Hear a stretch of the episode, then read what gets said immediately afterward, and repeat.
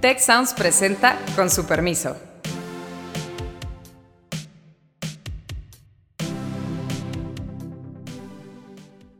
Con su permiso, yo soy Carlos Elizondo y hoy vamos a hablar de la reforma que más le importa, por lo menos este semestre, al presidente de la República, que es la reforma eléctrica.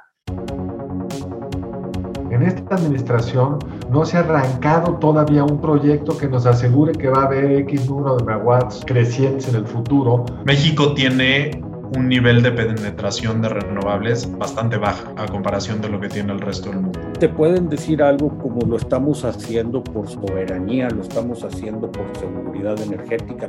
Puedes caer en una fórmula muy ambigua y no justificar absolutamente nada. Y para hablar de esto, nos acompaña Héctor Villarreal, miembro de este podcast, y nuestro invitado hoy es Pablo Zárate, especialista en energía de FTI Consulting. Bienvenido, Pablo. Muchas gracias, Carlos. Héctor, Pablo, yo creo que estamos ante la reforma más importante desde el punto de vista del crecimiento económico eh, de esta administración. Pablo, si yo tú tuvieras que quitarle tres cosas a esta reforma, digamos, podemos dejar todo lo demás, pero ¿cuáles son las que te parecen más costosas para el país, para el sector, para la economía? ¿Cuáles serían estas para que podamos dimensionar por qué es tan importante esta reforma? Carlos, a mí la verdad es que me apena decirlo, pero, pero realmente no veo que esto sea un tema de cambiarle tres cosas. Por ahí se ha hecho eh, famosa la, la, frase del presidente de no cambiarle comas o sí cambiarle comas. Han expresado esta vez que estarían dispuestos a cambiarle comas. Las comas no resuelven nada. Porque este Vamos a ponerlo de otra forma, Pablo. ¿Cuáles son las razones por las cuales las comas no resuelven nada? ¿Cuál es el problema de fondo de esta reforma? Esta es una reforma que está hecha para desplazar a los privados de la participación en, que tienen el sistema eléctrico nacional y para darle privilegios indebidos a la Comisión Federal de Electricidad. A lo que me refiero con privilegios indebidos es para que la, la CFE tenga mayor participación de mercado, más market share, sin tener que mejorar, sin tener que invertir, sin tener que producir energías más limpias. Entonces, una reforma que está diseñada para garantizar participaciones en el mercado sin exigir mejoras, me parece que es eh, un planteamiento muy absurdo. Entonces, si estás partiendo desde ese punto, pues de repente queda claro que no es una cosa de el artículo más preciso y el transitorio, que ahorita podemos hablar de los transitorios, tienen unas barbaridades que van más allá de esto, pero el objetivo central, el, espíritu de la reforma, que es darle el 54% a la CFE, pues me parece que es, eh, me parece que es un absurdo, atenta contra el medio ambiente y atenta contra la competencia en el país. Eh, yo quis, quisiera preguntarles a los dos, eh, cuando vi que salió la reforma, el contenido que traía, traté de buscar si algún otro país estaba haciendo algo similar. No lo encontré. ¿Me, me corrigen, por favor?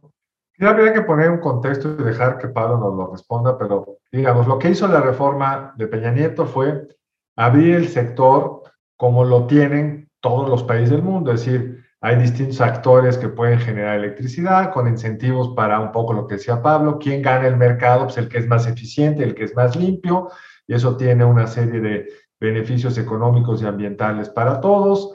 Eh, salimos de un régimen donde había una empresa pues, con muchos privilegios a uno donde el Estado mantiene, hoy con la reforma de Peña Nieto, el Estado es dueño y controla el, la red de transmisión. Es el único, CFE es la única que puede distribuir electricidad a nuestros hogares. Es decir, ya tiene muchas ventajas frente a otros operadores, pero se hizo de forma tal que hubiera competencia, que no pudiera abusar de su tamaño y la reforma pues va en el sentido contrario. Pero Pablo, ¿conoces algún país que ha hecho algo, algo parecido? No ahorita, sino en la historia de la humanidad. Yo no, yo no creo que ninguno de los países se esté moviendo en esta, en esta dirección. Además, el 54% pues, salió de, de, de la mente del presidente. O sea, de repente estamos hablando de garantizarle el 54% de participación a la CFE en la generación de electricidad de México. Y, uno se imaginaría que hay mucho estudio atrás de ese 54%, que tiene una razón técnica de fondo, que ese es, eh, digamos, el, el, hilo negro que México descubrió y que logró articular en un número preciso para lograr objetivos específicos que van a mejorarle las cosas a los mexicanos. Eso no es cierto. El 54% viene de la participación que tenía la CFE al principio de la administración del presidente López Obrador. El presidente López Obrador se siente frustrado que bajo su gestión la CFE haya ido perdiendo progresivamente participación en el mercado y lo que quiere hacer es regresarlo a como estaban las cosas al principio de su administración. Ahora, ¿Por qué ha perdido tanta participación de mercado la CFE en, la generación? Pues porque ha habido un desarrollo extraordinario de plantas eficientes y limpias de los privados en los últimos años. El impulso que traen la energía eólica y, y la energía solar no tiene precedentes. Estamos hablando de metas súper ambiciosas para que México llegara a 35% de generación limpia total que los privados pudieron perfectamente con el mecanismo de subastas y con el mecanismo del mercado ir desarrollando plantas que entraron en operación y fueron desplazando a la CFE. A las plantas eficientes de la CFE, no, fueron desplazando a las peores plantas de la CFE que hoy ya no pueden entrar en el orden de, en el orden de despacho. Además, tal vez esas plantas estaban programadas como se hace en el negocio, como se hace cuando tienes un coche viejo, para salir ya hay una cosa muy rara de este país o de este gobierno que creen que una planta debe ser para toda la vida y si no está funcionando, hay, el país está pagando, CFE está pagando un costo porque no está vendiendo esa electricidad cara. Al contrario, es bueno que renovemos el equipamiento para tener una energía más limpia, más barata. Y para la CFE, completamente, Carlos. De finanzas, corríjame, muchas. Para la CFE es mejor, perdón, Héctor, para la CFE es mejor comprar barata de una eólica que usar cara de una planta vieja que además contamina y mata. Y ahí tendríamos que meternos a varios debates, Carlos, porque algunas de estas plantas ya estaban totalmente depreciadas. Entonces, eh, tecnológicamente, pero incluso contable, contablemente, que ahí hay otra discusión. Yo, yo de cualquier forma quisiera pedirle a Pablo, para la gente que nos escucha, si pudiera explicar el concepto de orden de despacho. ¿De qué se trata? ¿Por qué, por qué surgió la polémica? ¿En qué sentido la reforma nos lo cambia? Mira, es el, el sistema eléctrico tiene una particularidad que es eh, que la electricidad en términos generales hoy no se almacena. Eso significa que todo el tiempo tienes que generar exactamente, generar y despachar exactamente la energía que tienes demandada en tiempo real. Y tienes que mantener un nivel de tensión en el sistema muy preciso para que, para que el sistema eléctrico nacional funcione. Bajo ese concepto, lo que tienes que hacer es todo el tiempo estar considerando cuáles son el número mínimo de plantas que deberías despachar, que deberías de meter al sistema para cumplir con esta demanda, para cubrir esta demanda y minimizar los costos y minimizar las emisiones y eh, minimizar las emisiones contaminantes y de gases de efecto invernadero. Eso, eso es cómo funciona un sistema eléctrico. Lo que, lo que teníamos eran estas últimas restricciones que había que acabo de comentar. Había restricciones de decir, para que tú te puedas meter en la fila de los que sí van a trabajar ese día, de los que sí van a despachar. Tienes que ser más barato que el resto. Te voy a formar en filita india del menores costos a mayores costos y voy a decir, hoy van a entrar tantos megawatts de capacidad. Ni siquiera hoy, perdón Pablo, por hora, es por segmento. Es por hora y por segmento. Bueno, hay mercado de día en adelanto, hay mercado de... Pero tienes toda la razón. O sea, esto es en tiempo real. Em, ahí, si tú eras de las plantas más caras, pues no ibas a entrar, porque México tiene un margen de reserva significativo, que quiere decir que tiene capacidad instalada que va más allá de la demanda. Eso es normal en cualquier sistema en el mundo. ¿Eso qué hace? Pues que si eres uno de los, de los ineficientes y de los caros, típicamente no vas a despachar y de repente nada más te van a, te van a llamar de bateador emergente si hay una situación extraordinaria. Lo que está haciendo esta reforma es decir, las plantas de CFE que no se despachaban porque no podían competir, ahora sí van a poder competir porque son de la CFE.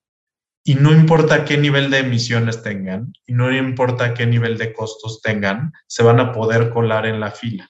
Tienen Fast Pass, ¿no? Este, son VIPs por ser CFE, entonces ellos se meten en la fila, ellos despachan antes y por supuesto que eso desplaza a los privados. Es muy grave lo que estamos diciendo, porque creo que una manera de analizar esta reforma es ver qué va a pasar con las mejores plantas y qué va a pasar con las peores plantas. Con las peores plantas, pues tienen, si son de la CFE, la posibilidad de trabajar cuando antes ya no tenían la posibilidad de trabajar porque no podían competir. Pero no solo eso.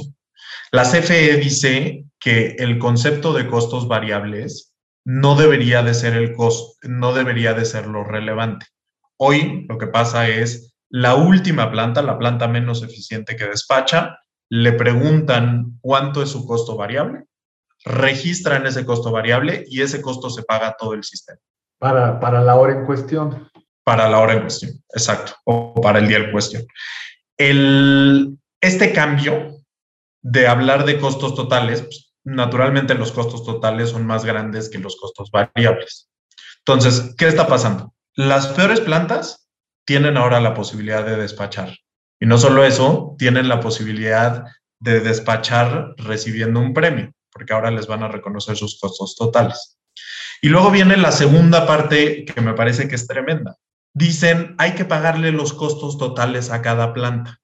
Hay que pagarles de manera diferenciada, porque los privados que eran eficientes se aprovechaban del sistema y ganaban mucho dinero. ¿Cuál es el efecto de eso? A la peor planta le pagas más porque sus costos totales son más grandes. La conectas antes y le pagas más. ¿Eh, ¿Mandé? La conectas antes y le pagas más. La conectas antes y le pagas más. Y a la planta más eficiente, que tiene costos totales más bajos, le pagas menos. Entonces, imagínate, si tú eres una de estas plantas ineficientes de la, de la CFE, le voy a poner un nombre, podemos imaginar nosotros. Ponle que tú eres Petacalco o ponle que tú eres tú, hijo, le vas a estar de fiesta.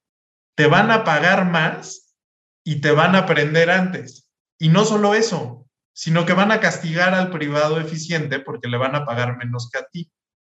Entonces, el privado que se jactaba de ser muy eficiente ahora va a ser castigado porque va a recibir menos costos totales, sus ganancias van a desaparecer y tú puedes estar eh, completamente tranquilo. Y si tus costos incrementan a lo largo del tiempo, pues no te preocupes porque te lo va a reconocer el ¿Qué le pasa al sistema con esto, Pablo? ¿Y qué le pasa, Héctor, fiscalmente a la CFE con esto? ¿Cuál es el resultado para el consumidor y para las finanzas públicas de esto? Eh, ahorita, ahorita hablamos con mucho gusto, Carlos, de finanzas públicas, porque aquí hubo una barbaridad. Solo quisiera yo cerrar un punto con este tema. El gobierno, digo, con esta foto que estamos pintando, pues parecía una, parecería que la reforma es una reverenda barbaridad. El gobierno está diciendo, a ver, es que cuando ustedes hicieron la reforma de 2013-2014, me estás poniendo un costo asimétrico. Pablo ya nos decía, tienen que entrar primero los eficientes pero a mí CFE me estás obligando a que cubra tus riesgos, tus intermitencias. Si tú no puedes producir, tengo que entrar yo. ¿Qué ocurre, Pablo? ¿Es cierto eso? ¿Qué ocurre también con plantas que tienen que estar en estado latente por si se ofrece que entren y, que está argumentando el gobierno que, que pues es un costo para las CFE? Yo tengo que estar listo por si se te ofrece y tengo que pagar sueldos por si se te ofrece, pero si no entro, pues yo como quiera estoy cubriendo estos costos. ¿Es cierto? ¿Es mito? ¿Cómo reaccionaríamos al respecto? Mira, yo creo que el, el concepto correcto para pensar en la participación de las renovables en la red es, son fuel savers. ¿Qué quiere decir eso? México tiene un nivel de penetración de renovables bastante baja a, a comparación de lo que tiene el resto del mundo. El efecto de que entre una eólica o una solar es que no tienes que prender una planta más cara, no tienes que prender una planta que contamina más. Esas plantas ya existen, ya están ahí. El sistema debería de celebrar no tener que usar las partes más contaminantes y más caras, ahorrarse esa compra de combustibles y poder comprarle a los privados de una forma más barata. Y aquí estoy haciendo una, una forma muy sugerente, como si todos fueran productores independientes de energía y todos le vendían a la CFE, porque me parece que es el argumento más dramático y que más puntos le da a la CFE. Aún así, para la CFE sería una ganancia neta, porque lo que estarías haciendo es lograr bajar tus costos, lograr bajar tus emisiones con las herramientas que tienes disponible. Pero a la CFE no le interesa esa ecuación, lo que le interesa es cumplir con el 54% y mantener esta sensación de control sobre el sistema eléctrico. No pero además, Pablo, perdón que te interrumpa ahí. Si la CFE, como está hoy organizado, le compra barato a una solar, pues luego me la vende a mí o a ti o a un industrial a un precio bastante más alto. Entonces, el que está ganando mucho dinero en CFE hoy es el que distribuye y transmite esa energía eléctrica. Si se la compra cara a Tula, pues entonces, pues ya no gana cuando me la vende a mí o a lo mejor hasta pierde. O sea, acaba yendo en contra de la empresa más grandota del sistema, que es CFE. Sí, mira, la, transparencia en, costos no, no es el fuerte de la CFE, pero sí tenemos algunos datos que, abonan al, argumento que estás haciendo, Carlos. Hay seis subsidiarias de generación en CFE. CFE 1, 2, 3, 4, 5 y 6. Em, todas son parecidas, o sea, son, son, este, son criterios regionales con una particularidad.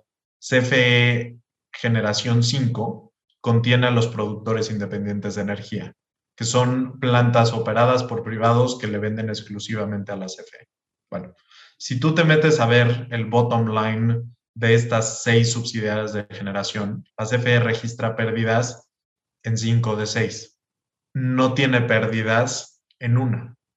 Adivina cuál es la subsidiaria de generación donde no tiene verde, la que le los privados. porque son más eficientes. Entonces, los números de la CFE muestran de una manera muy clara eh, que este argumento es cierto. Y el otro punto que haces, Carlos, me parece muy importante.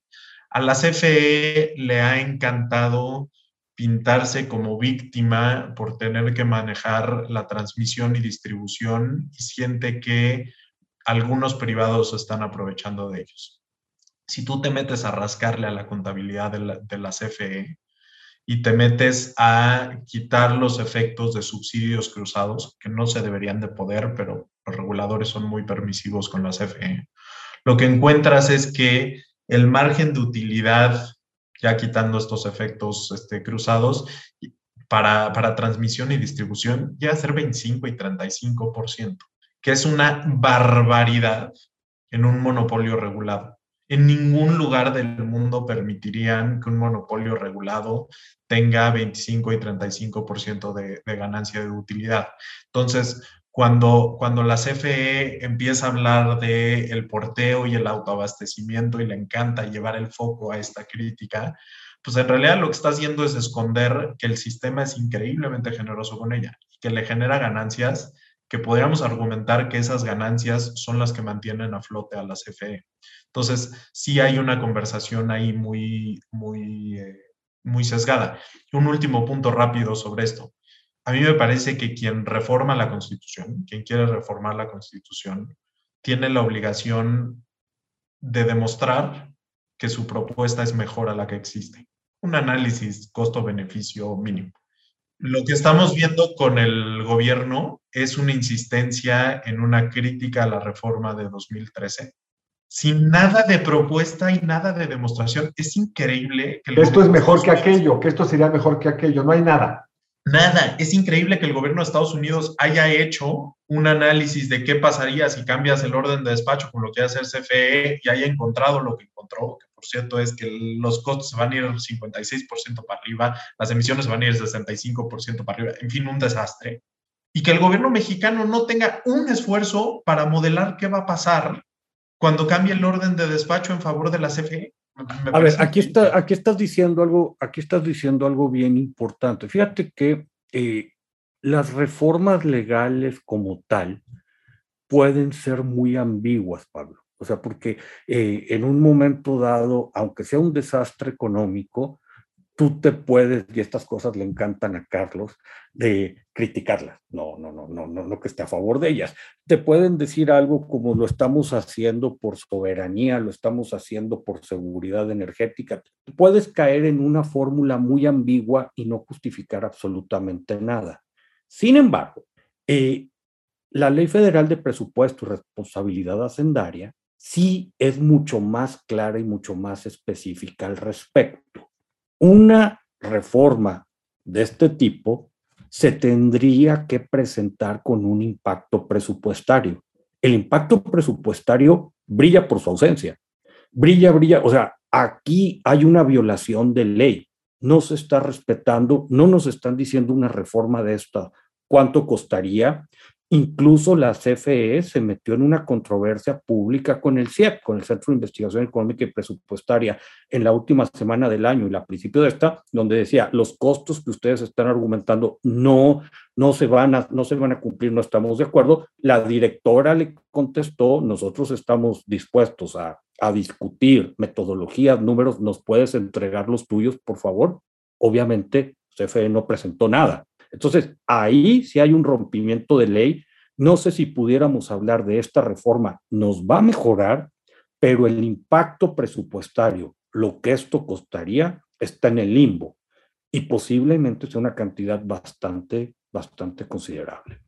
Es que, o sea, si, si mantiene sector las, las tarifas eléctricas en los mismos niveles, que es, digamos, la promesa presidencial, y generas tu electricidad con plantas más caras, lo que acabamos de platicar, pues alguien va a tener que subsidiar y es, son, los recursos, son los recursos federales. Entonces, eh, hay, hay, un manejo muy mañoso del discurso de las tarifas, eh, porque pues, tanto CFE como Pemex a lo largo del tiempo han sido cajas negras que permiten eh, manipular los precios de una manera muy significativa. Los precios finales a través de subsidios y a través de cosas que obtienen que, que, no deberían de estar obteniendo. Esto es particularmente cierto en el caso de la, CFE, que por mucho tiempo ha subsidiado las tarifas eléctricas del país. Entonces, los mexicanos no vemos los movimientos en tiempo real por esos subsidios y... Eh, eso permite al gobierno hacer argumentos como, como, el de ahorita. Bueno, pero es que esto es para que no suba la electricidad. No, eh, esto es un incremento de costos a la electricidad. El no subir los precios de la electricidad, seamos sinceros, no viene de ahí, viene de los recursos del erario público que vas a tener que inyectar para, para, para mantener los precios en su nivel. La CFE no subsidia, la que subsidia somos los mexicanos con nuestros impuestos. Tal cual. Ahora, Héctor, es una pregunta que por yo interrumpirte ya no llegaste a ella, que me parece que es los argumentos de la CFE que dice, como yo tengo paradas mis plantas esperando que un día las pidas, eso me cuesta y estoy, dirían ellos, subsidiando a las solares que son intermitentes. Y hay como dos grandes críticas por parte de la CFE. Primero, un sistema así es muy inestable porque se va el viento entonces se te cae todo, es culpa de depender tanto de los renovables. Lo han usado así. La otra es a mí nadie me paga por tener esas plantas pues, disponibles para entrar de bateador emergente. ¿Qué tan ciertos son estos dos argumentos?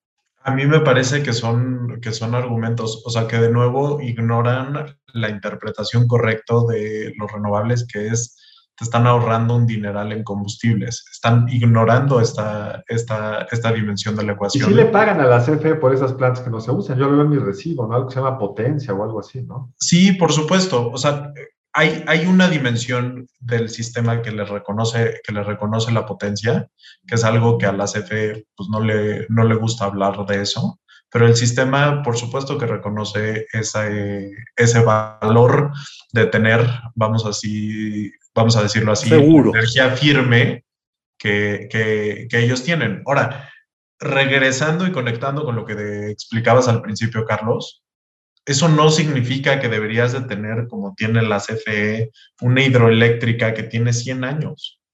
O sea, de repente pensar que nuestro seguro como mexicanos son hidroeléctricas de 100 años. De repente algunas, este, algunas plantas termoeléctricas que tienen 60 años y demás, es, es, es un sinsentido, porque con esta idea de que la tecnología es firme, estamos ignorando que tienen índices de indisponibilidad impresionantes. ¿Por qué?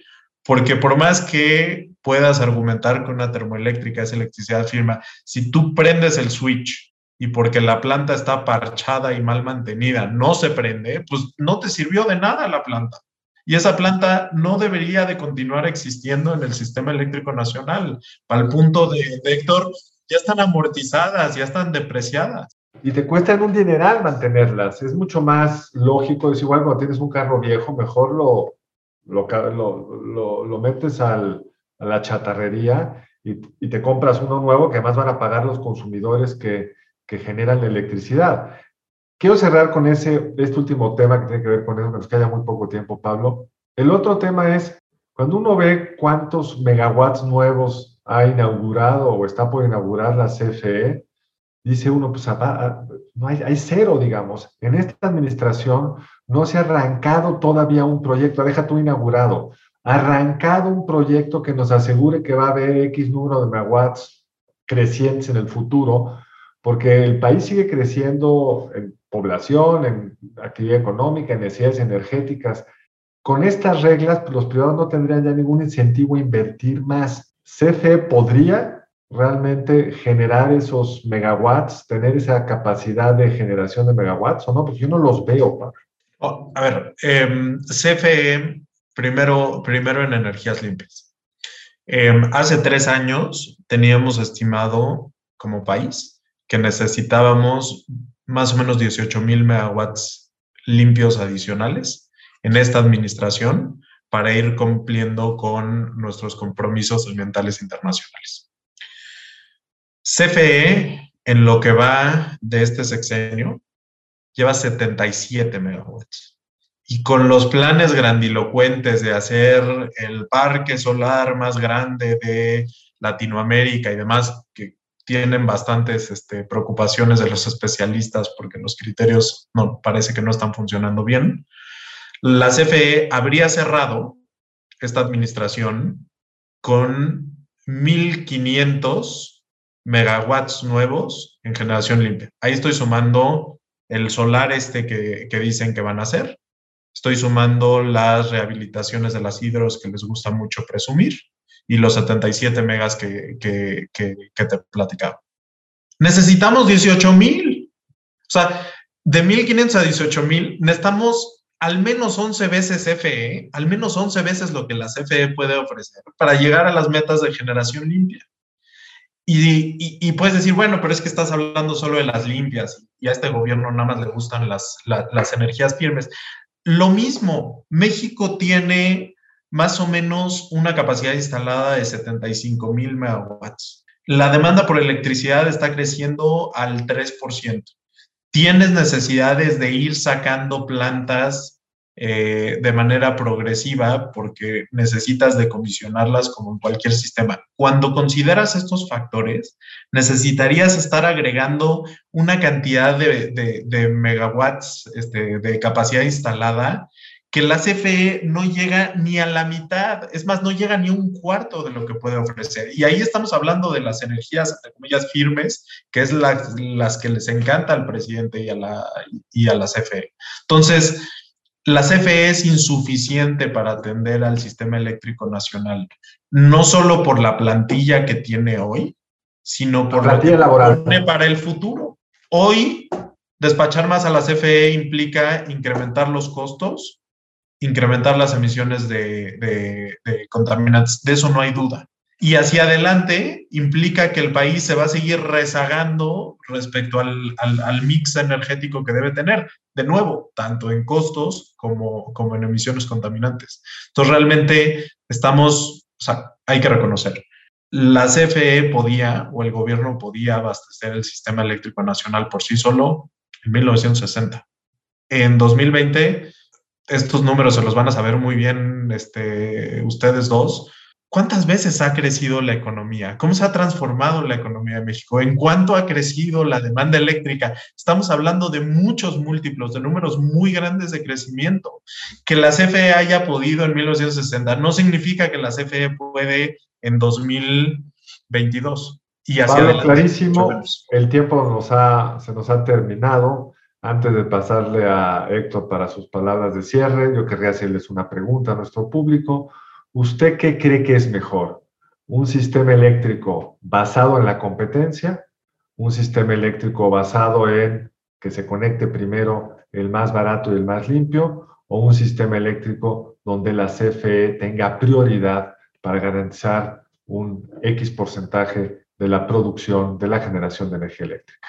Y síganos, por favor, en AT Ciencias Sociales Tech. Héctor, eh, no sé si quieras decir algo como de conclusión? Mira, una, pues agradecerle a Pablo el que nos haya acompañado, Carlos. Eh, muchas, muchas gracias. Y, y, yo creo que con esto que estamos discutiendo y el momento país y en estas circunstancias, yo veo muy complicado que, que, que, pase la reforma, la reforma eléctrica en estos términos. No, no sé si el presidente estaría dispuesto a, a que se le caiga por completo, si, si van a mandar algo para guardar las formas pero, pero me parece arriesgadísimo transitar a una reforma de este tipo.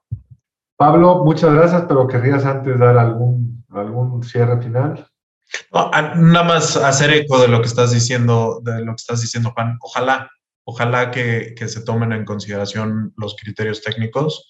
Desafortunadamente, a veces la política se mueve por eh, caminos diferentes pero, pero creo que si analizamos esto desde la perspectiva técnica, creo que los riesgos de implementar un sistema así son enormes y, deben de considerarse antes de, que los legisladores hagan un voto en cualquiera de las direcciones. Ojalá, ojalá lo veo igual que ustedes dos, sería muy costoso para todos los mexicanos. Héctor, qué bueno que estuvimos esta vez en este programa, con Pablo, que estuvo realmente muy interesante. Muchas gracias, Pablo, esperamos verte en otra ocasión.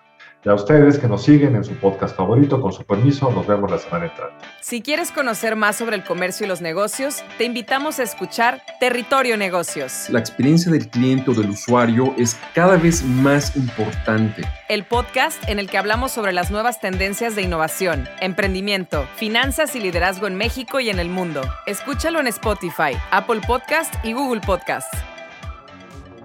Muchas gracias al equipo del Tecnológico de Monterrey y de Tech Sounds. Productor ejecutivo de Tech Sounds, Miguel Mejía.